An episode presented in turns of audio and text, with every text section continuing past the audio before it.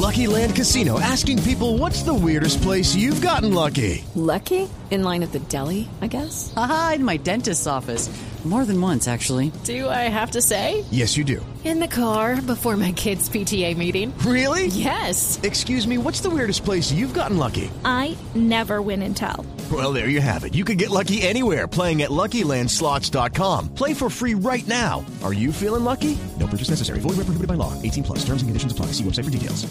Concluyó el viaje de Enrique Santos Calderón, eh, hermano del presidente Juan Manuel Santos, a La Habana, quien se reunió con los delegados de las FARC. Aunque hay total hermetismo sobre el encuentro, Blue Radio pudo conocer detalles de lo que fue esta visita. Información con nuestro enviado especial en la isla, Carlos Barragán.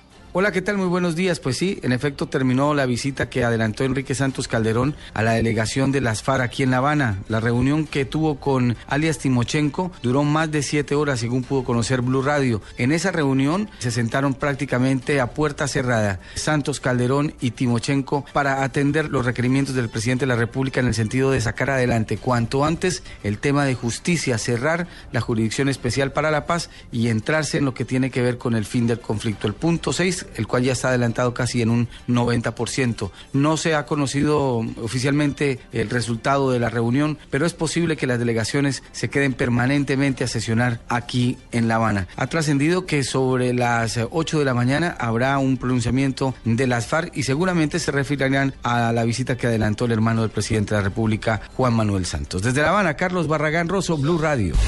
Desde diferentes sectores políticos eh, se conocieron reacciones ante la publicación de las FARC en las que alias Joaquín Gómez, miembro del secretariado del grupo guerrillero, advierte que lograr la paz en el país es posible, pero se debe acabar definitivamente con el paramilitarismo. Detalles con Sofía Bonet. Las FARC advirtieron al gobierno colombiano en un artículo publicado en su blog de la Delegación de Paz que será imposible dejar las armas y firmar un acuerdo para el fin del conflicto sin suprimir el paramilitarismo. Al respecto, el senador del Centro Democrático, Ernesto Macías. No sabemos de dónde sale esa versión de las FARC. El gobierno debe confirmar si eso es cierto o no es cierto. Si es cierto es preocupante porque eh, se habría revivido un fenómeno que lo considerábamos debilitado o casi desaparecido. También se pronunció el senador Eduardo Rodríguez. Hay que decirle a los señores de las FARC que el paramilitarismo se acabó hace algunos años de un proceso de paz eh, donde ellos pagaron cárcel. Y hay que decirle a los señores de las FARC que no pongan tantas trabas. Representante de la Alianza Verde, Ángela Robledo. Post conflicto con guerra sucia y paramilitarismo para ellos sería imposible porque no están dispuestos a que los maten como ocurrió con la UP. Creo que es urgente un pronunciamiento del gobierno en ese sentido. La guerrilla afirma que tiene datos concretos de la presencia masiva de paramilitares en 12 de los 32 departamentos colombianos. Sofía Bonet, Blue Radio. Tras un acuerdo entre el gobierno y los campesinos en Argelia, Cauca, fue suspendida de manera temporal la erradicación de cultivos ilícitos en esta zona rural del suroccidente del país. Informa Freddy Calvache. El próximo martes 4 de diciembre, las comunidades eh, campesinas cultivadoras de coca de Argelia realizarán la primera jornada de concertación de la política de sustitución de cultivos de uso ilícito que lidera el gobierno nacional. Se buscan encontrar acuerdos para la sustitución de estos cultivos en ese municipio. Que el gobierno nacional, que la comunidad internacional, que el mismo gobierno departamental haga énfasis en la inversión de recursos, eh, en, la, en la instauración de políticas sociales para que aquí en Argelia pues, las comunidades tengamos mejores condiciones de vida. La determinación de suspender temporalmente la erradicación de cultivos de coca en esa localidad del sur del departamento del Cauca se dio después de los disturbios que dejó a un campesino muerto y 14 personas más heridas. En Popayán, Freddy Carbache, Blue Radio. Familiares de un colombiano con residencia en Bugavalle que fue detenido por un presunto espionaje en Venezuela piden la intervención del gobierno colombiano para su repatriación. Informa desde Cali, Nilson Romo Portilla.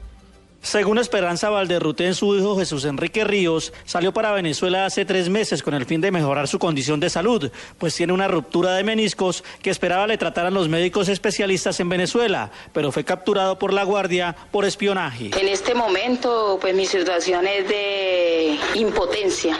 La verdad es porque mi hijo está prácticamente afectado psicológicamente. Todas las personas que han estado allá han salido con esa situación, de que todos los que llega nada, los han colocado como espías. El joven detenido en Venezuela antes de viajar estaba estudiando ingeniería de sistemas en la Universidad Central del Valle en Tuluá. Hoy sus familiares piden a la Cancillería colombiana ayuda para su liberación. Desde Cali, Nilson Romo Portilla, Blue Radio. Por un presunto incumplimiento a la ley de garantías es investigado por la Procuraduría General el alcalde de Turbo, Urabá Antioqueño. El mandatario dice que hay confusión. Cristina Monsalve por una presunta celebración de contratos dentro de los cuatro meses previos a las elecciones regionales, deberá responder ante la Procuraduría el alcalde encargado del municipio de Turbo, Rubén Darío Arroyo, quien habría firmado un convenio de cooperación por un valor cercano a los 6.500 millones de pesos. El mandatario aseguró que hubo una confusión y que con el tipo de convenio que manejó no incumplía la ley. La, o una confusión entre lo que es un convenio de cooperación y lo que es un contrato interadministrativo. Está prohibido en el proceso de ley de garantía los convenios interadministrativos. Mañana se realizará la audiencia en la que el mandatario responderá por el convenio para ejecutar obras del acueducto del corregimiento de Currulao. En Medellín, Cristina Monsalve, Blue Radio. Durante las próximas cuatro horas se presentarán problemas de movilidad en las calles de Bucaramanga por tres eventos deportivos que se realizarán de manera simultánea. Vamos a la capital de Santander, Javier Rodríguez. Diego, pues las autoridades de la capital santanderiana le solicitaron a los habitantes de esta ciudad tener paciencia porque hasta las 11 de la mañana estarán cerradas las principales vías de la ciudad por tres eventos deportivos programados por la Gobernación de Santander, la Cámara de Comercio de Bucaramanga y una empresa dedicada a promover actividades deportivas. Los tres eventos son un ciclopaseo con las viejas glorias del ciclismo como Lucho Herrera, Fabio Parra y Martín Emilio Cochise Rodríguez y dos carreras atléticas. Juan Carlos Castilla, asesor de la Gobernación de Santander y el recorrido de la carrera del buen trato a la mujer. Vamos a subir por la calle 56, nos vamos a tomar la carrera 33, vamos a llegar a la avenida La Rosita, vamos a descender por la avenida La Rosita y nuevamente vamos a llegar a la carrera 27, donde recorreremos otra vez un tramo a llegar al Parque Tolbay, donde finalizaremos el evento. Se estima que unas 30.000 personas participarán en estos tres eventos deportivos que se realizan simultáneamente en Bucaramanga y que comenzarán en los próximos minutos. Desde Bucaramanga, Javier Rodríguez, Blue Radio.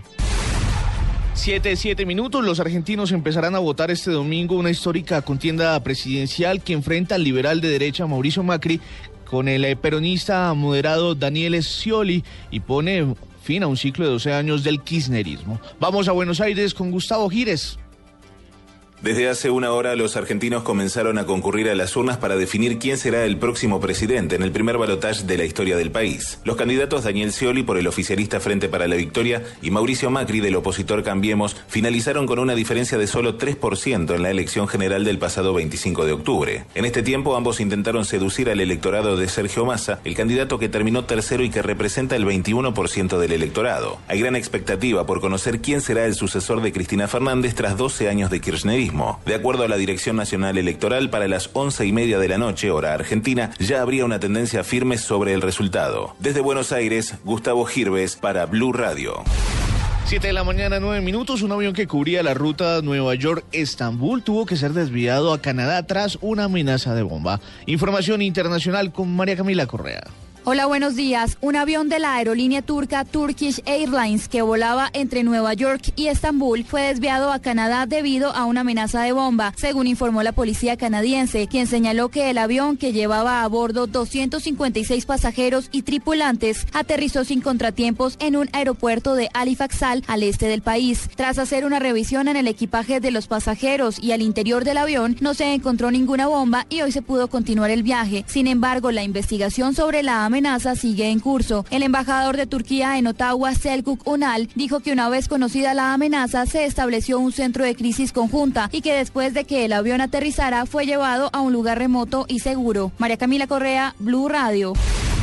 En información deportiva, siete futbolistas de la selección Colombia se destacan hoy en el balompié europeo. Información con Pablo Ríos. Hola, buenos días. A esta hora en el fútbol español, el Sporting de Gijón del colombiano Bernardo Espinosa enfrenta al Levante de Jefferson Lerma y en la segunda categoría, el Valladolid de Johan Mujica choca con el Osasuna. Vale recordar que Jackson Martínez no entró en la convocatoria del Atlético de Madrid ante el Betis por su esguince en el tobillo izquierdo. En Italia, a las 9 de la mañana, la Sampdoria de Luis Fernando Muriel y Carlos Carbonero visitará al Udinese por la decimotercera fecha del calcio. También por la Serie A, el Inter con Jason Murillo y Freddy Guarín irá por el liderato frente al Frosinone a las 2 y 45 de la tarde. Por último, en el balompié francés, el Rennes y Juan Fernando Quintero se medirán al Burdeos a las 11 de la mañana. Pablo Ríos González, Blue Radio.